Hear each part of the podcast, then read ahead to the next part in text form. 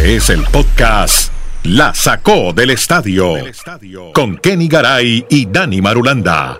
Presenta Andrés Nieto Molina. Hola, ¿cómo están? Llegamos a otro episodio más de esto que se llama La Sacó del Estadio, el podcast. Estamos Kenny Garay desde Bristol, Dani Marulanda en el retiro, Andrés Nieto, su servidor aquí desde Santiago de Chile, sede de los Juegos Panamericanos Vamos a hablar ahora de unas medallas de oro más para Colombia, sobre todo mujeres que le dan más gloria al país en el deporte, porque antes... ¿Qué pasó? No, que me alegra. Ah, yo no sé, eh, cuando usted dice sobre todo mujeres que le dan gloria al país, eso es motivo de, júbilo para mí. Claro. de júbilo inmortal, como canté yo el himno ayer. Ahorita le pagas una crónica, la hice en Instagram, una historia muy bonita.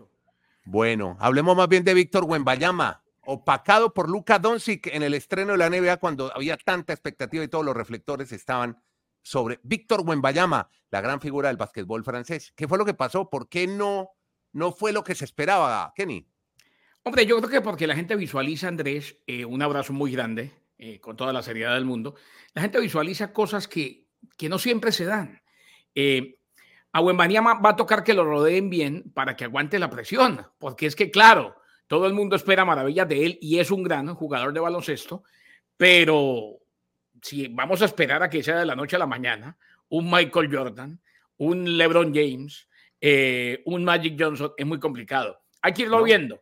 Anoche, ¿por qué lo pacan? Hombre, el de no fue malo, 15 puntos, 5 rebotes, pero jugó contra los Mavericks de Dallas, fue duelo tejano, y resulta que don Luca Doncic Hizo la medio bobadita de 33 puntos, 14 rebotes, 10 asistencias. Empezó con triple doble, o sea, prácticamente le estropeó todo a Muembaniama. Y los Mavericks de Dallas que arrancan bien y que definitivamente tienen con qué cumplir con una muy buena tarea. Un Dallas que obligó a balones perdidos en el último minuto, preservando la victoria. Kyrie Irving añadió 22 puntos, Grant Williams 17, primer partido de la campaña para ambos equipos. Pero el tema era Wembanyama, mm, deslumbró en la pretemporada, pero esta vez cometió un par de errores, más allá de los 15 puntos, más allá de lo que hizo. Eh, entró en dos ocasiones en acumulación de faltas y lo tuvieron que sentar. Eh, le preguntaron a Greg Popovich después del partido por el tema, dijo, hombre, yo creo que no le tengo que decir, él debe saber cuándo está en peligro de caer en acumulación de faltas y cuándo la próxima falta le va a costar sentarse porque no queremos que acumule faltas para que salga del partido. En todo caso, no fue un mal debut y, y mostró algunas cosas interesantes. Él tiene muy buen lanzamiento desde el perímetro en el intento de triple, generalmente es muy, pero que muy preciso y esperemos. No creo que fue un mal debut. 15.5 rebotes. Lo que pasa es que jugó contra un equipo lleno de luces y contra un tal Luka Doncic. Luka Doncic que estaba encendido. Dani Marulanda también tiene sus impresiones de este inicio de la NBA. Él está en el retiro Antioquia, Colombia. ¿Cómo está, hombre, Dani? Ahora en forma. Ahora, señores, y para todo nuestro auditorio que cada día, gracias a Dios, crece más aquí en la Saco del Estadio Podcast. Es que el tema de Buen Bayama, Andrés, como lo reseña Garay muy bien, era demasiada alta la vara, la expectativa que había por el debut, al punto que algunos lo vendían que era algo que no se veía hace 20 años, cuando LeBron James debutó en la NBA. Y la gente se pregunta, ¿pero qué tiene este chico francés? Y simplemente se puede describir así. Lo que pasa es que es un jugador que midiendo más de 2 metros 20, tiene la habilidad de un base armador. O sea, es muy talentoso, es muy técnico para tener esa estatura. Entonces, todo el mundo se queda con la finta de que, bueno, este muchacho va a revolucionar la NBA y por eso pues había tanta expectativa. Pero es que Andrés, eh, es algo a lo que están acostumbrados en Europa. Eso, eso no se les puede olvidar, más allá de la expectativa que genere. En el, en el baloncesto europeo, eh, los hombres grandes tienen eh, esa agilidad, no todos, pero en su mayoría salen al perímetro e intentan triples. Me acuerdo cuando empezó, y esto lo hemos dicho varias veces, There's no whisky en la NBA, y lo empezamos a ver intentando triples y anotando. Era, era algo exótico, una cosa de otro planeta eh, en la NBA. Pero el europeo sí está muy acostumbrado a alguien alto, quizás no tan alto, y hábil como Wembanyama. Exactamente. Bueno, sigamos entonces con la NBA y ahora hablemos de James Harden, que definitivamente se queda o no se queda en Filadelfia. Por lo menos esta vez se quedó en Filadelfia, pero no viajó con el equipo. Ay, Andrés, usted se va a empezar a emocionar con estas historias de NBA, porque ya día a día empieza todo esto, involucrarse en todas estas situaciones. ¿Cómo les parece que es que James Harden, cuando estuvo con el equipo de Houston, que jugó muchas temporadas, él tenía ya una novia? Y bueno, vivía muy feliz con su novia. Pero en ese momento llegó un jugador a la NBA llamado Kelly Oubre Jr. con otro equipo. Y para no alargar la historia, ese muchacho le bajó la novia a Harden. Ah. ¿Cómo? Sí. ¿Cómo así, hombre? Y como las cosas de la vida dan muchas vueltas, pues ese muchacho ha deambulado por varios equipos y resulta que esa temporada llegó a los Sixers de Filadelfia.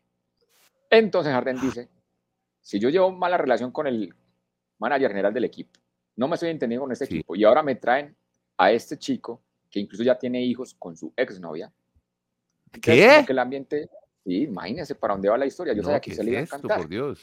No, pues es un novelón, una telenovela, una teleserie. Si, Harden no se ha recuperado después de tanto tiempo, porque ese tampoco puede esperar Harden que el equipo esté buscando todos los recovecos de la vida de los que va a contratar para ver si se acostaron con alguien que le gustó, que fue novia, que alguna vez miró o que pretendía Harden, ¿no? Está, está mal.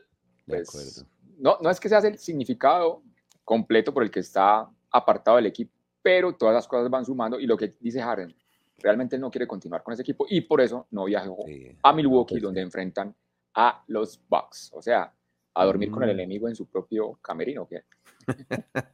yo creo que yo aprovecharía, Andrés, y hablo con él y le cuento, ¿y cómo te fue? ¿Qué tal? ¿Qué tal todos en casa? Es buena gente, yo la quiero mucho, saludos. Llegar ahí son hombre open mind. Exacto. Bueno, Dani tiene más rolletes de la NBA porque el, juego de estrellas. Vuelve al formato, que tantos ensayos y parece que otras vuelven a, lo básico. No saben qué hacer, Andrés. No saben, con su juego de estrellas no saben. Un día eso lo van a llamar a usted a Chile y le van a decir, nieto, a usted que le gusta tanto, que lo regalamos, dele. Esta historia también está muy preparada para don Andrés que disfruta tanto los All-Star Games de todos los deportes en Estados Unidos. Feliz pues, con todo Lo dijo ahí muy bien Garay, es que no se sabe qué va a hacer, entonces pues volvamos al pasado Vuelve el mismo formato, simplemente 12 jugadores seleccionados por cada conferencia, el este contra el oeste, no más inventos de que vamos a hacer un show con las dos figuras y empiezan a escoger jugadores como en la época del barrio, yo escojo a Julanito, usted a Peranito, no. vuelven a las bases, a jugar cuatro periodos de 12 minutos, las cestas normales, pero es que realmente el las estrellas, por más que le pongan... Va a acabar como la NFL, va a, ser una semana de, va a ser una semana de actividades y de, partidos, eh, de celebridades y demás, porque en la NFL hicieron lo mismo, acuérdese, Madulanda, eh, una época en que el formato era el equipo de Nieto contra el equipo de Madulanda, y escoge Nieto, y escoge... Y no le interesó a nadie. Eh, entonces lo volvieron semana de Pro Bowl, semana de actividades, fin de semana lleno de, concursos y demás. Y chao. Ustedes jugaban de niños pico, monto, pico, monto, entonces uno escogía el mejor, el más malito. Yo escogía a Garay siempre, calidoso para jugar. Yo también escojo, a Madulanda y a, Nieto, porque Nieto es un líder, eh, eh, porque los líderes se unen. América de pie.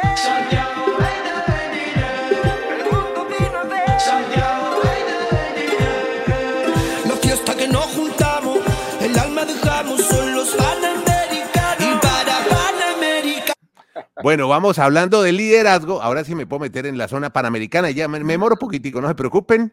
Entremos entonces en zona panamericana.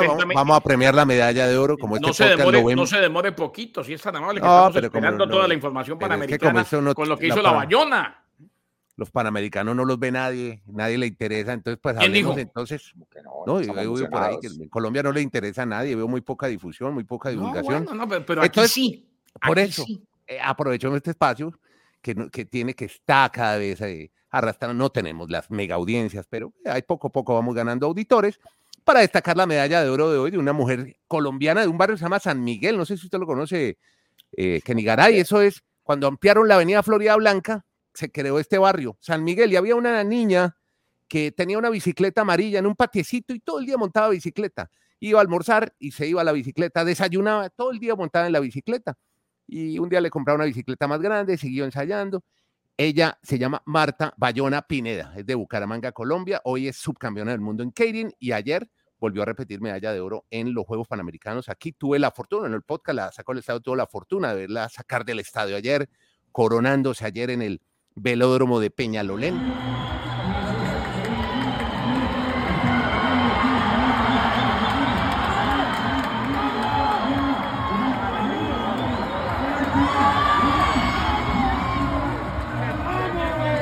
Nos encanta. Ella llega a Medellín por invitación de Juliana Gaviria. Juliana, la hermana de Fernando, Dani sabe muy bien, que está casada con otro hombre que se está recuperando, que es justamente Chispas. Volvió otra vez a la pista, está disputando hit de velocidad con Kevin Quintero, que seguramente va a ganar el Kevin para Colombia, en, es el campeón del mundo, seguramente repetirá. La invitan a la casa para adquirir esa técnica, como la de Buen Bayama, pero en esta oportunidad Marta la adquirió en Medellín y hoy es una de las grandes figuras del ciclismo femenino. Destacábamos esta mujer hoy en este podcast, la sacó el Es un ejemplo de profesionalismo, Marta Bayona. Todo lo que has sacrificado, el esfuerzo y los retos que le ha dado en todo el evento a Colombia.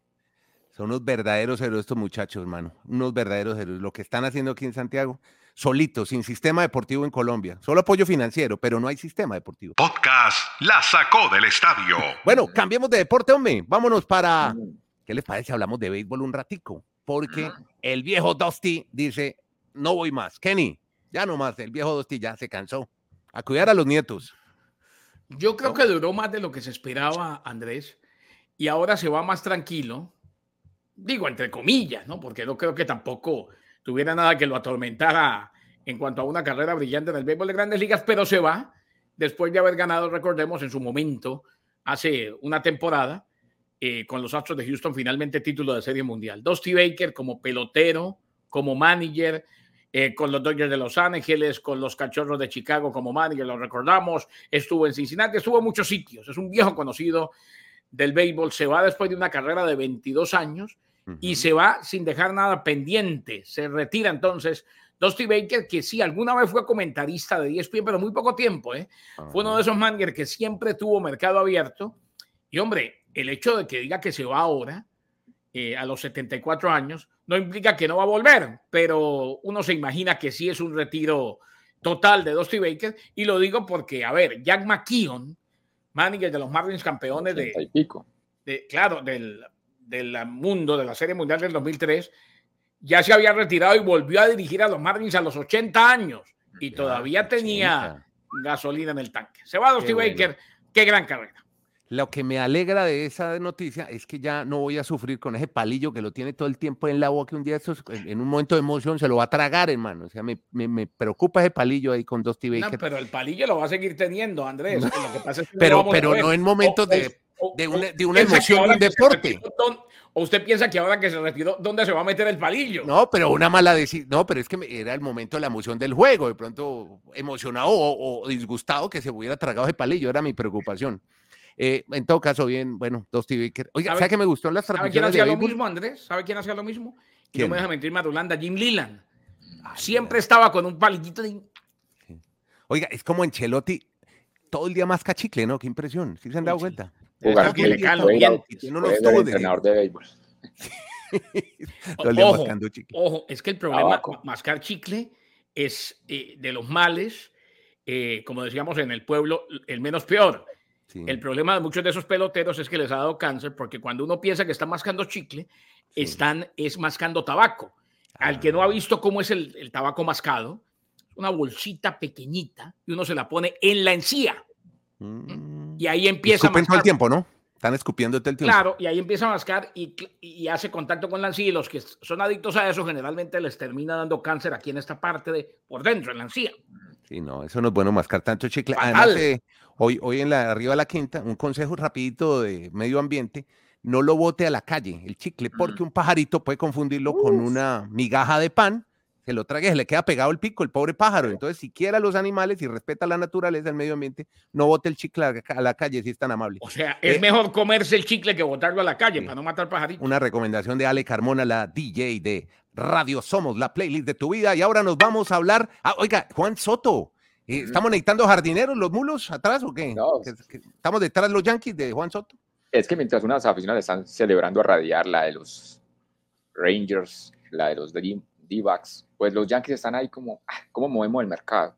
Entonces se han puesto en contacto con Juan Soto, con el agente de Juan Soto, este pelotero que es grandísimo, pues es fenomenal, estaba últimamente con los padres de San Diego y entonces empiezan las conversaciones a ver si dan un golpe en la mesa, estos golpes de mercado que siempre le gustan los Yankees y llevar a una estrella como jardinero Juan Soto. Vamos a ver si llegan a un acuerdo. Pero ya Soto ya somos campeones de Serie Mundial para el año ah, Sigue, sigue pensando así, verá yo. Bueno, el equipo más eh, disfuncional del béisbol de grandes ligas son los Yankees. es un equipo que, piensa que llevando tres estrellas Soto y eh, Otani, te parece buscando, y buscando la cerca, va a ganar. Hay que, hay que hacer equipo, hay que hacer equipo. Bueno, muy bien. Pelotica pequeña. hablemos ahora de, oiga, ay, hombre, otra vez el irrelevante protocolo de conmoción. Esto es como un tú arrutados o qué? ¿Cómo la historia de, del amigo Brett Purdy? Hombre, tú arrutados, no sé, pero, pero ahí estaba viendo la jugada, inclusive en, en, la cuenta de Álvaro Martínez la puso en ritmo NFL, en donde pudo haber sucedido la conmoción el pasado lunes ante los Vikings de Minnesota. Y si se lleva un par de golpes en el casco, eh, tratando de hacer una especie de touch push o QB sneak.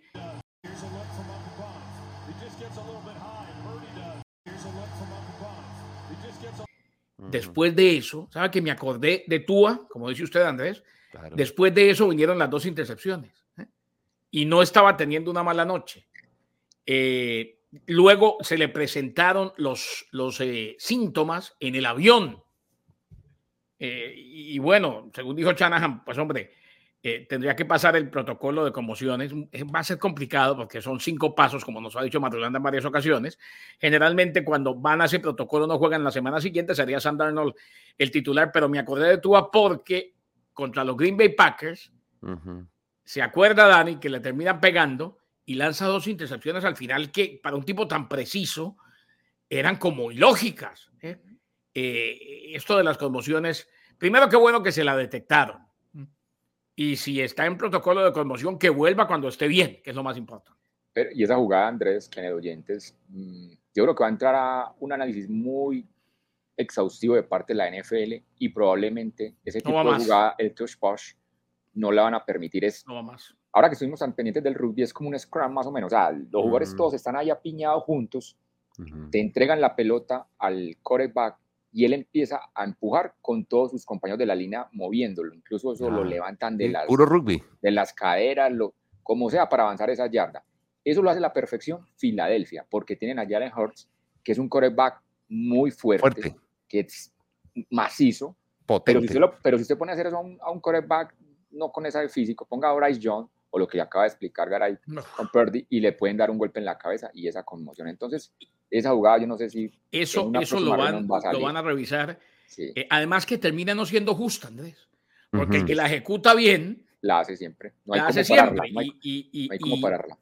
Y para el centro, o sea, el que está al lado, el que está delante del quarterback, Andrés, ya. todavía peor. Porque es que a él le cae encima todo el mundo y todo el mundo empujando. Por ejemplo, Jason Kelsey en Filadelfia. Mm, claro. Eh, cada vez que hacen esa jugada, él se lleva la peor parte ahí debajo de todos. Claro. Bueno, ahí tiene.